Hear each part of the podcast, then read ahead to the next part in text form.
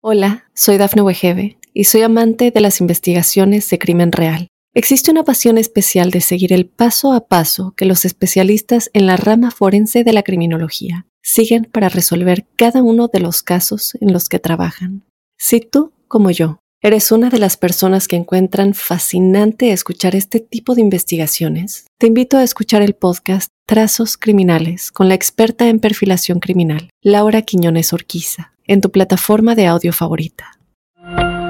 Óyenos audio.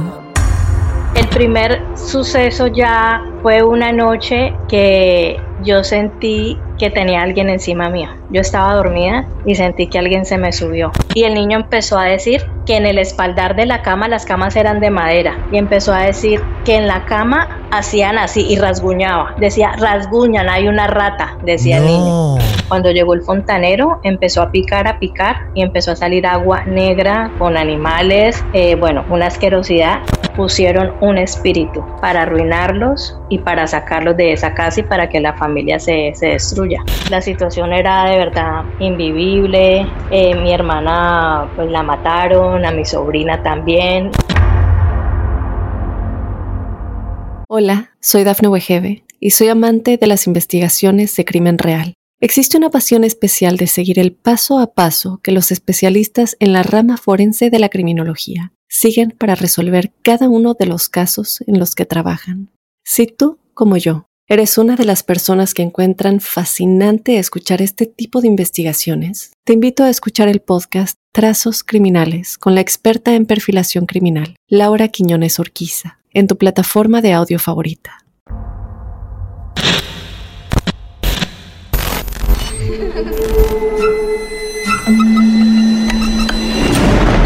Los seres vacíos nos observan. Hasta hoy se registran muchos reportes de actividad paranormal en él.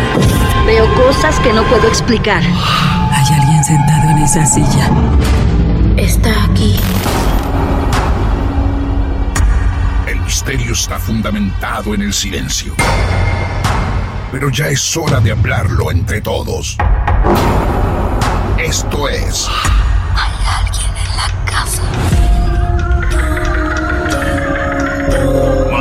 de misterio. Es divertido asustarse a veces, ¿no?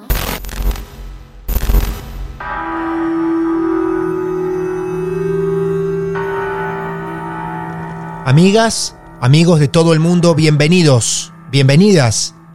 Este es un nuevo episodio escalofriante de Martes de Misterio.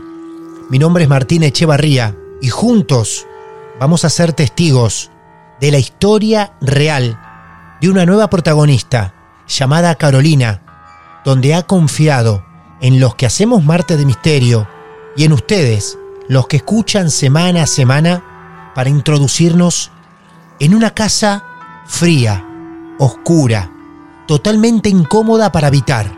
Hoy nos vamos a sumergir en los oscuros secretos de una familia cuya vida se vio envuelta en una pesadilla inimaginable que llegará mucho más allá hasta entrar en la muerte. Por eso a partir de este momento les pido la mayor atención posible para que puedan acompañarme en este viaje a través del misterio, del horror, de la maldad, para poder ayudar a la protagonista de esta noche a enfrentar recuerdos del pasado que hoy por hoy la siguen atormentando. De Mar del Plata a España viajamos ella ya nos está esperando. Hola Carolina, buenas noches, bienvenida a Marte de Misterio, ¿cómo te va?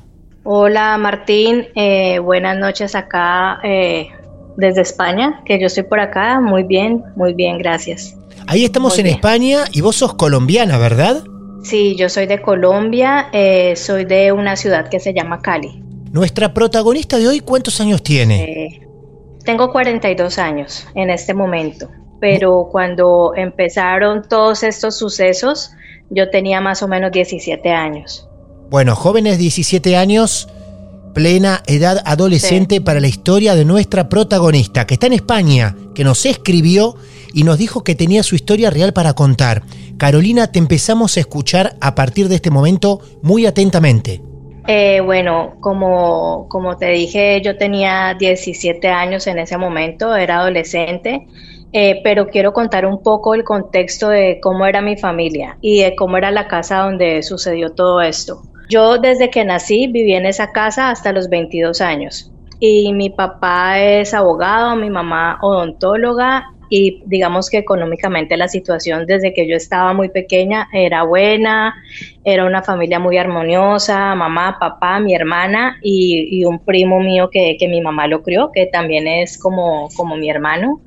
Todo funcionaba muy bien, mi papá con su trabajo, mi mamá con su consultorio odontológico y la verdad que tuve una niñez eh, muy bonita, próspera, muy llena de amor. En esa casa mi mamá tenía el local de, la odontología, el consultorio, perdón, y eh, muchos de sus pacientes se volvieron como parte de la familia, entonces siempre estaba entrando y saliendo gente de, de, esa casa. Claro.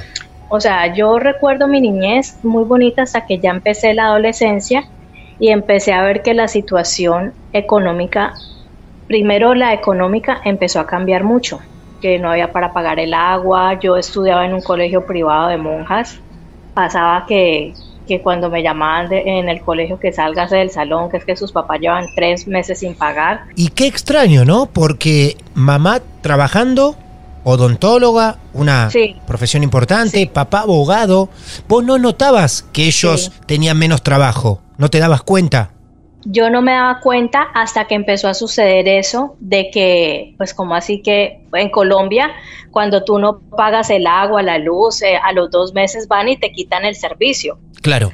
Y yo empecé a ver que cada dos meses o cada tres meses iban a cortar los servicios. Y yo ya empecé a ver a mi mamá muy angustiada, muy preocupada en todo momento. Ya digamos que la armonía empezó como a, a desestabilizarse.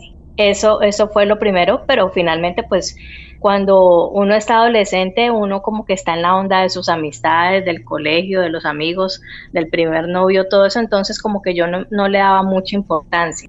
El primer suceso ya que me marcó fue una noche que yo sentí que tenía alguien encima mío. Yo estaba dormida y sentí que alguien se me subió. Eh, no sé allá en Argentina, pero en Colombia se le dice se subió el muerto. Y yo sentí eso, pero fue una presión muy fuerte en mi pecho y yo sentía algo encima y yo empecé a gritar, pero no me salía la voz y yo gritaba y gritaba y fueron, no sé si fueron minutos, segundos, pero eso fue horrible. Esa fue la primera señal que yo tuve. Te hago una consulta para poder entender tu situación. Vos estabas a la noche dormida y de golpe te despierta la sensación como que una persona entera esté arriba tuyo. Esté arriba mío. Una sensación, pero era como una oscuridad. Y eso fue la primera señal que yo tuve. ¿Eso cuánto tiempo duró? ¿Y cómo, y cómo pasó? ¿De golpe se calmó y te pudiste dormir? por eso te digo que yo no sé si duró minutos o segundos y, yo, bueno, no, no me pude dormir porque yo quedé muy asustada y yo me fui para la habitación de mis papás y yo les dije, me están asustando.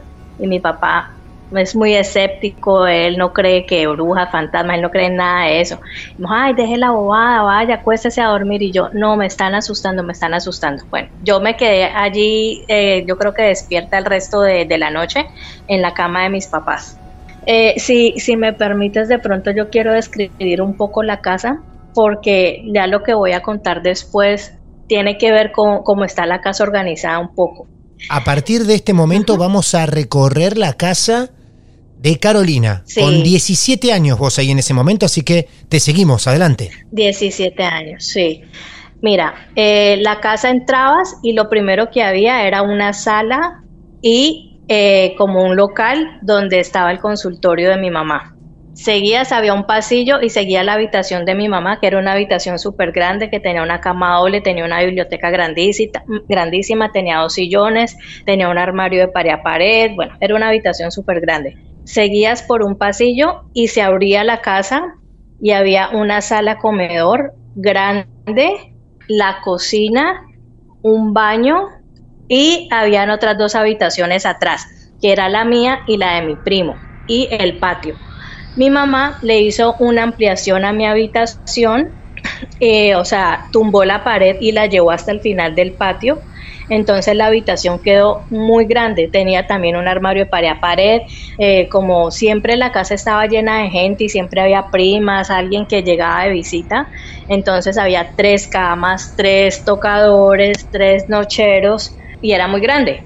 Arriba de esa habitación mi mamá construyó una terraza con una habitación y con un baño porque eh, teníamos una persona que trabajaba ahí interna que nos ayudaba en todos los temas de, del aseo.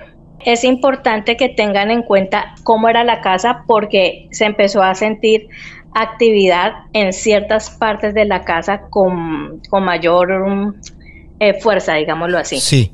Yo, yo sentí eso la primera vez, me fui para la habitación de mis papás y como en Cali hace tanto calor, mi mamá eh, para mi habitación había mandado a hacer una puerta de, de angeo, como de una mallita, para que toda la noche la puerta estuviera abierta y no entraran los mosquitos ni nada. Ah, claro. Ya después, eso, eso de que sentí eso que se me subieron encima, yo lo empecé a sentir muy de seguido. Ya no fue una vez, sino que empezó como cada cuatro días, ya después cada tres días, ya después día de por medio y empezó así. Empecé a sentirlo mucho y a veces me dormía y a la madrugada yo abría los ojos y yo veía como alguien pequeño ahí en el angeo, como una figura pequeña y yo cerraba los ojos y cuando volví a abrirlos ya no estaba.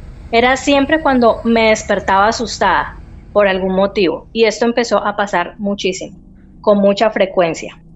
Esto me pasaba a mí. Alterno a eso, otras personas de la casa también empezaron a sentir eh, que pasaban cosas extrañas. Cada que a mí me pasaba eso en la noche, que yo sentía, o sea, que veía como una persona pequeña, que yo sentía que se me subían encima, yo prendía la luz y me iba para la habitación de mis papás y yo era, me están asustando, me están asustando. Y mi papá, ay, hombre, que se vaya a dormir. Y yo empecé a decirles, yo no me voy a ir de aquí, o sea, yo me voy a quedar aquí sentada en la cama de ustedes. Yo duermo aquí en esta, en esta cama en una puntica, entonces mi papá cogía su almohada, su cobija y se iba para mi habitación y yo dormía con mi mamá. Eh, en esa habitación, en ese momento, mi hermana había tenido un bebé. El bebé, mi sobrino mayor, tenía un añito, añito y medio o dos años más o menos, estaba muy pequeño. Él ya hablaba y él se empezó a despertar a medianoche llorando y lloraba y decía, en la cama hay un animal, entonces pues todos sacudiendo la cama a medianoche, que qué hay, que de pronto una cucaracha, algo, y no, no había nada. Y el niño empezó también, y el niño empezó a decir que en el espaldar de la cama las camas eran de madera y empezó a decir que en la cama hacían así y rasguñaba. Decía, rasguñan, hay una rata, decía el niño. Él sentía eso en el espaldar, en su cabecita. en su cabecita. Y ah, se levantaba llorando, pero era un llanto, un llanto no como sollozando, no, era llanto de verdad. Y, decía, me, eh, eh, hay una rata, están haciendo así. Y él mismo cogía la madera y rasguñaba con sus manitos, muy de seguido. O sea, ya éramos dos personas que no podíamos dormir en la casa. Mi primo, yo le decía, porque mi primo es un año mayor que yo, y él dormía en su habitación, yo le decía, vos no escuchaste tal y tal cosa, él me decía, ah, sí, pero es de esas personas que no, no les da miedo nada. O sea, ah, sí, pero yo me dormí. Ah, sí, pero yo prendí la luz y ya. Eh, o sea, él era como, no le ponía mucho misterio a la cosa, pero yo sí estaba muy asustada. Claro, por supuesto. Después, mi sobrino tenía un avión de juguete que ahí mi papá empezó a creer. Tenía un avión de juguete y no tenía pilas, de esos aviones que, con pilas se mueven. Y el avión no tenía pilas hacía mucho tiempo. Y a mi papá, cuando se fue a dormir a la habitación, que porque yo fui a la de él, que porque me estaban asustando y él se fue a mi habitación, prendieron el avión.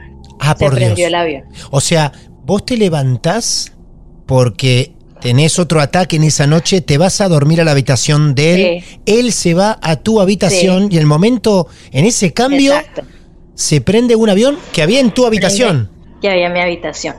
Entonces, por eso, digamos que, le doy importancia a, a cómo estaba distribuida la casa, porque se empezó a sentir mucha actividad paranormal en mi habitación. Empecé a sentir, y no era yo la única, porque pasaba también en el día, que se sentía, eh, pues como la situación económica estaba ya tan mal, pues no podían pagarle a nadie para que nos ayudara con los temas de la casa, del aseo y todo eso. Entonces arriba la habitación que les, eh, que les conté que había en, eh, en, la terraza y el baño quedaron desocupadas, allá no había nadie, no vivía nadie. Y en el día y en la noche era peor, se empezó a escuchar que caminaban y tiraban la cadena del baño. Y eso lo escuchaba a, veces llegaban mis, tías o alguien y, ay, ¿quién hay arriba? Soltaron el baño. Era así. Y en la noche era peor. Y en la noche ya se empezó a escuchar que bajaba alguien por las escaleras. Que bajaba, bajaba, bajaba alguien por las escaleras. Me estoy erizando en este momento. Sí, me imagino. Me imagino, aparte lo estás contando con una pasión, con una verdad, lo estás contando, Carolina, como si lo estuvieses viviendo en este momento. Los últimos acontecimientos que me contás, desde el avión, el baño, la gente que caminaba arriba, tiraban la cadena del baño, hacían correr el baño arriba. De estos acontecimientos, ¿eran también testigos tu papá y tu mamá? Quiero creer. Sí, claro. Y ya mi papá empezó a creer un poco más. Claro. Y mi mamá, a mi mamá le sucedieron dos cosas. Una, estaba ella acostada en su cama leyendo y eso que tiene la mirada en el libro, pero alcanza a ver el resto del reflejo, vio una sombra parada en la, en, la puerta de la habitación de ella, parada con la mano en la puerta. Vio una sombra, vio algo negro ahí. Eso fue también una, algo que le pasó a mi mamá. Y eh, ella estaba sola en la casa y en Colombia los lavaderos de ropa, o sea, donde se lavaba la ropa antes, en los patios, eran muy grandes antiguamente. Entonces estaba mi mamá allí lavando a mano y vio que la iban a coger por detrás. Vio una sombra en el reflejo en la pared de azulejo de, de baldosa en esa época. Vio que la, la iban a coger. Entonces mi mamá se quedó quieta y empezó a orar. Y cuando ella empezó a orar, la sombra le pasa por el lado y sube las escaleras a la terraza. Ah, no, por favor. ¡Qué momento! Y lo que pasa es que eh, todos estos sucesos, porque era mucho, o sea, yo te estoy contando y son muchas cosas, pero esto fue en el lapso de más o menos cinco o seis años, aparte de, todos estos temas que eran muy repetitivos. El último año y medio antes de, de que esa casa pues ya no fuéramos de ahí para siempre. El último año y medio yo me fui a vivir donde mi abuela porque yo no podía dormir. Yo no dormía. Y yo decía, yo no puedo estar así sin dormir. O sea, si yo dormía una noche a la semana, era mucho. Del el resto de las noches era lo que ya te conté. Eso, eso, hasta que me fui para donde mi abuela a vivir, me sucedió eso. ¿Vos sos consciente y también podés asegurar que el lugar con más actividad era siempre tu habitación? Mi habitación y el baño. Eso era algo que iba a contar también. Tú entrabas al baño y se sentía una energía pesadísima. O sea, tú entrabas al baño y sentías algo súper maluco allí. Yo era duchándome y abriendo la cortina, porque siempre, en todo momento, era la sensación de que había alguien ahí afuera, había alguien allí. En el baño y en mi habitación era donde más actividad se sentía. Cuando vos decís maluco, ustedes en Colombia le dicen maldito, algo maldito ahí. Sí, exacto, una energía negativa, una presencia. Era una presencia, no, no tanto energía, sino una presencia, se sentía ahí alguien. En el lapso de este tiempo que, te digo, eh, bueno, nos asustaban, la casa empezó a ponerse fría. Y Cali es una ciudad donde todo el año hace calor. Claro donde todo el año estamos entre 28 y 32 grados y esa casa se sentía fría. Empezaron a pasar cosas, digamos que a nivel personal, bueno, mis papás cada vez peleaban más. Ellos, después de esa casa, ellos se separaron. O sea, ellos en este momento ya son muy mayores y, ya están en un hogar geriátrico. Mi mamá tiene Alzheimer, pero ellos no volvieron a ser pareja después de eso, de esa casa siguieron viviendo juntos, pero nunca más volvieron a dormir juntos ni a ser pareja. O sea, se la llevaban, pero, pero su relación se rompió totalmente. La casa empezó a tener un deterioro físico también. Mi familia no era una familia rica ni de dinero, pero era una familia acomodada, vivíamos bien y la casa era bonita, pero la casa empezó a tener un deterioro físico. Es como, como si se fuera cayendo, poco a poco, poco a poco. a medida de que más había actividad paranormal, la casa se empezó a deteriorar. Empezaron a salir humedades, empezaron a pasar cosas, eh, que hay que arreglar tal cosa, que se dañó esta madera, y empezaron a haber daños muy graves. Entonces una vez yo llegué de trabajar, porque yo ya empecé a trabajar, cuando llegué ya no había cocina, había un socavón en la cocina, había un hueco donde queda el lavaplatos, donde estaba el mesón, donde estaban los muebles para poner los platos y las ollas, había un socavón, o sea, como que hubiera entrado una retroexcavadora y hubieran sacado toda la tierra. Y los platos, mejor dicho, en la mesa del comedor y yo, ¿qué pasó aquí? ¿No? Que empezó una humedad, una humedad y a salir un agua, un agua, un agua entonces tuvieron que llamar a un fontanero. Cuando llegó el fontanero, empezó a picar, a picar y empezó a salir agua negra con animales, eh, bueno, una asquerosidad. Y en esas llegó la vecina que se le había pasado el agua a ella también y que le había creado también un problema a ella. Entonces imagínate, mis papás sin plata, ese daño y había que arreglarle de repeso a la vecina. Primero fue la vecina y nos quedamos varios meses con ese hueco ahí que pasar por esa cocina era tenebroso porque tú pasar y ver un hueco ahí de tierra y había que lavar los platos en el patio, ya había que cocinar de otra manera, o sea, empezó a cambiar eh, muchísimo la casa. Los últimos minutos te escuché sorprendido, sobre todo cuando tomaste el relato de la cocina y ese pozo con bichos. Un hueco cucarachas, o sea, era algo súper desagradable. Pero primero pues había que arreglar lo de la vecina y, y fueron varios meses que nos quedamos así. Mi mamá cada vez más deteriorada, más angustiada y toda la gente que iba a la casa dejó de ir. La casa empezó a quedar sola. En el momento que yo lo estaba viviendo, mm, yo no era como tan consciente de eso cuando salí de esa casa y ahora que han pasado los años, yo digo, eh, el daño fue demasiado grande. El daño que, le hicieron a mi familia fue demasiado grande y, ya puedo ver como en retrospectiva todo ese deterioro.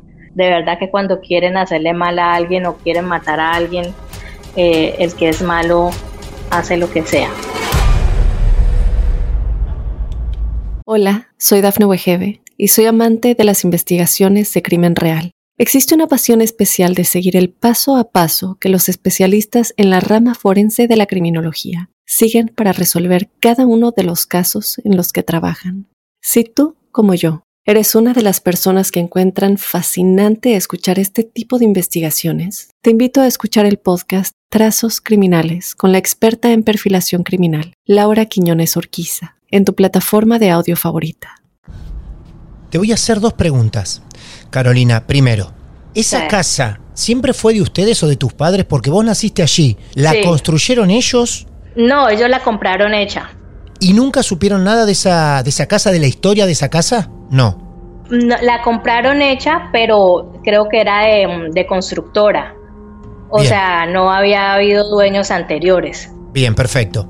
Y entonces ahora te pregunto, porque quizá la cosa no viene en el gen de la casa, en las entrañas de la casa, pero a lo mejor viene desde algo que vos asegurás que le hicieron a la familia.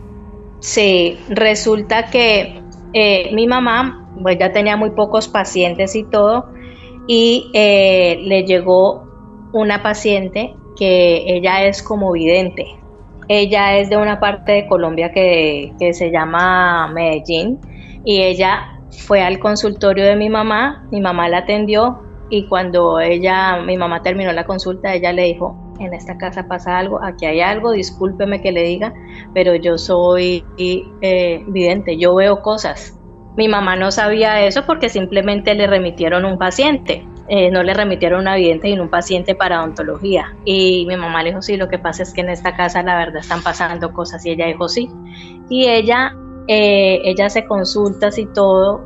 Yo cuando ya tenía como unos 19 años fui donde la señora y ella me dijo que en mi casa habían hecho una brujería pero no de, esas brujerías que a veces se, encuentran en casas, que se encontró un paquete, que se encontró algo enterrado en una planta, que se encontró que pelos, que un muñeco con un alfilero, cosas así, que muchas veces se escucha eso. eh, la señora me dijo, allí no pusieron una brujería de esas, pusieron un espíritu para arruinarlos y para sacarlos de esa casa y para que la familia se, se destruya.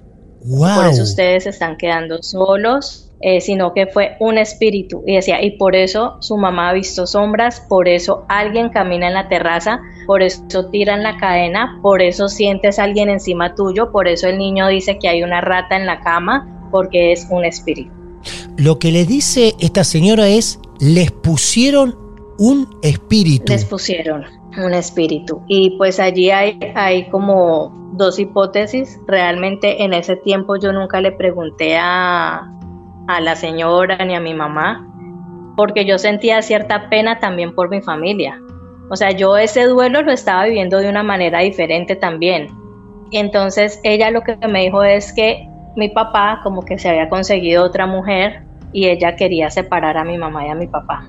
Y una tía mía decía, mi hermana estuvo saliendo con un hombre casado y la esposa de ese hombre es de Buenaventura, una parte de Colombia donde se maneja muchísimo, muchísimo la magia negra.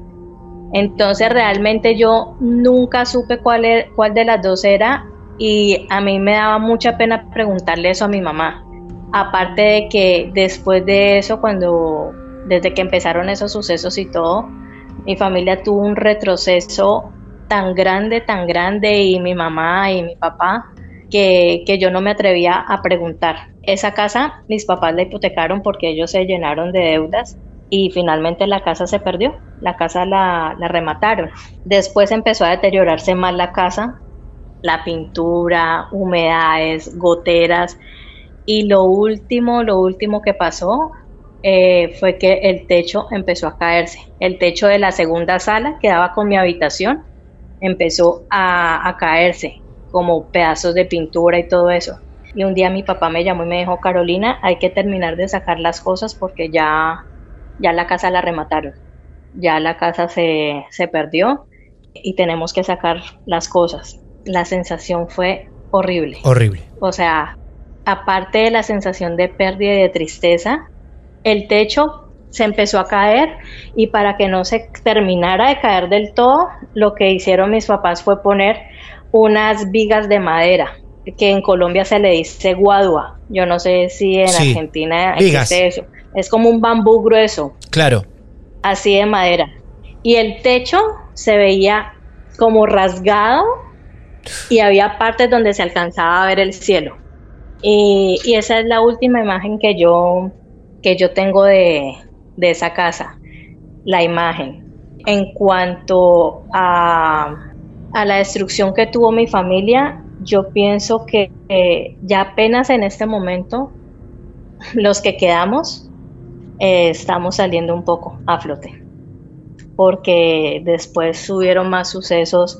Mi papá antes de irse de esa casa eh, le dieron dos infartos, le dio un derrame, la situación era de verdad invivible. Años después eh, mi hermana pues la mataron, a mi sobrina también. ¿Mataron a tu hermana? el que escuchaba, sí, y a mi sobrina y mi sobrino el que escuchaba a la rata. Él es una persona supremamente violenta, que mis tías acá rato decían llevémoslo a la iglesia a ver que le hagan un exorcismo, que le hagan algo, porque esa es una persona que se descontrola muchísimo. Él está viviendo en este momento en Estados Unidos pero tuvimos muchísimos problemas con él, o sea, mi familia se destruyó, destruyó, destruyó. Te digo que los que quedamos, porque ahora mi papá y mi mamá viven en un hogar geriátrico, mi mamá tiene Alzheimer, a mi papá le está empezando, eh, mi hermana cuando murió dejó un niño de 5 años y él ahora tiene 18 y él es como mi hijo, él está en Cali, pero él viene para España y prácticamente quedamos nosotros dos, porque mi papá y mi mamá están en el hogar, sí. mi sobrino en Estados Unidos y, estoy yo acá en España. Yo la verdad estoy atónito, porque la historia es muy incómoda, con sucesos increíbles, paranormales, muy fuertes, pero al mismo tiempo te genera una tristeza. Es como que hayan quedado todos malditos de ese lugar. Exacto.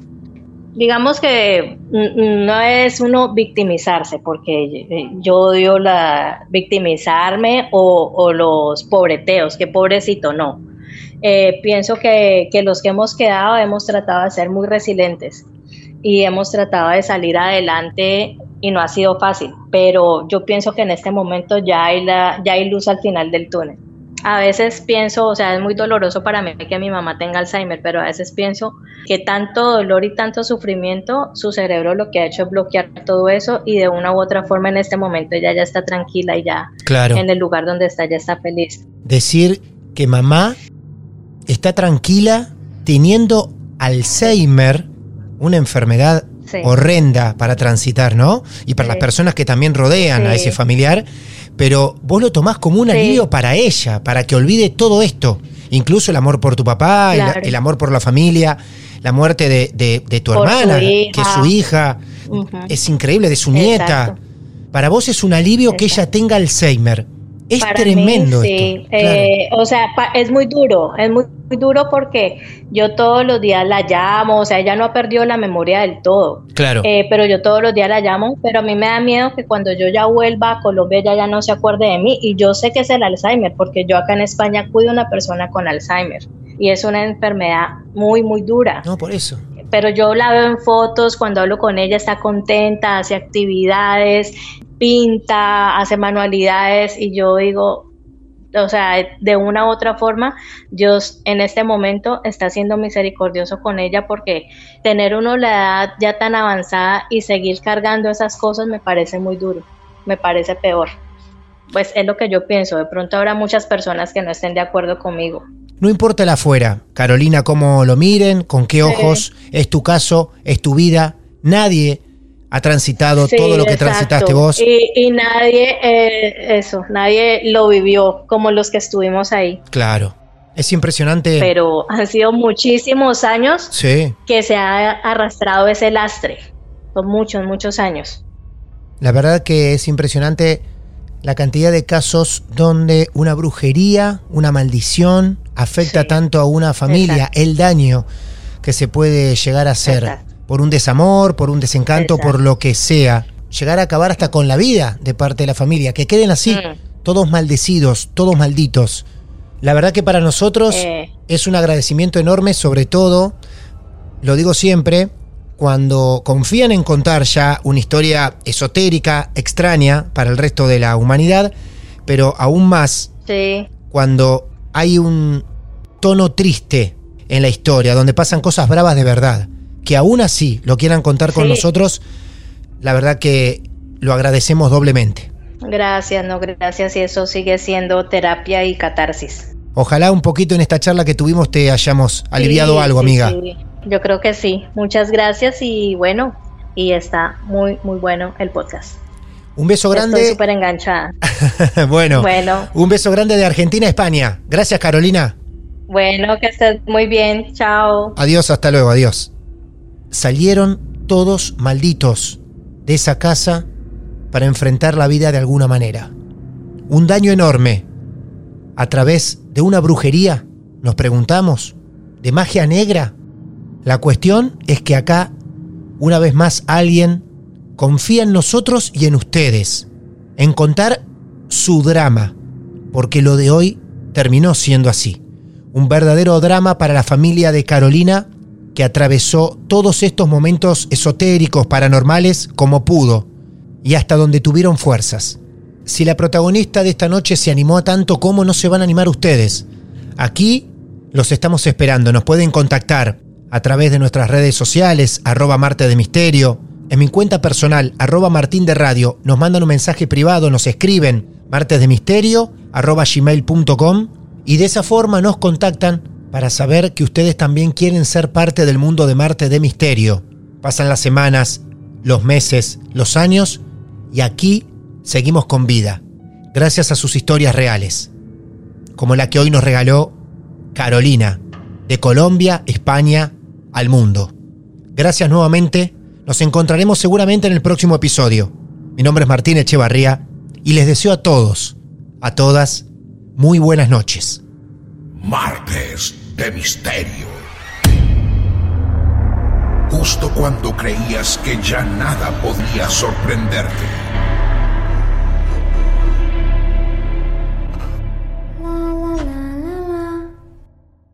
Hola, soy Dafne Wegebe y soy amante de las investigaciones de crimen real. Existe una pasión especial de seguir el paso a paso que los especialistas en la rama forense de la criminología siguen para resolver cada uno de los casos en los que trabajan. Si tú, como yo, eres una de las personas que encuentran fascinante escuchar este tipo de investigaciones, te invito a escuchar el podcast Trazos Criminales con la experta en perfilación criminal, Laura Quiñones Orquiza, en tu plataforma de audio favorita.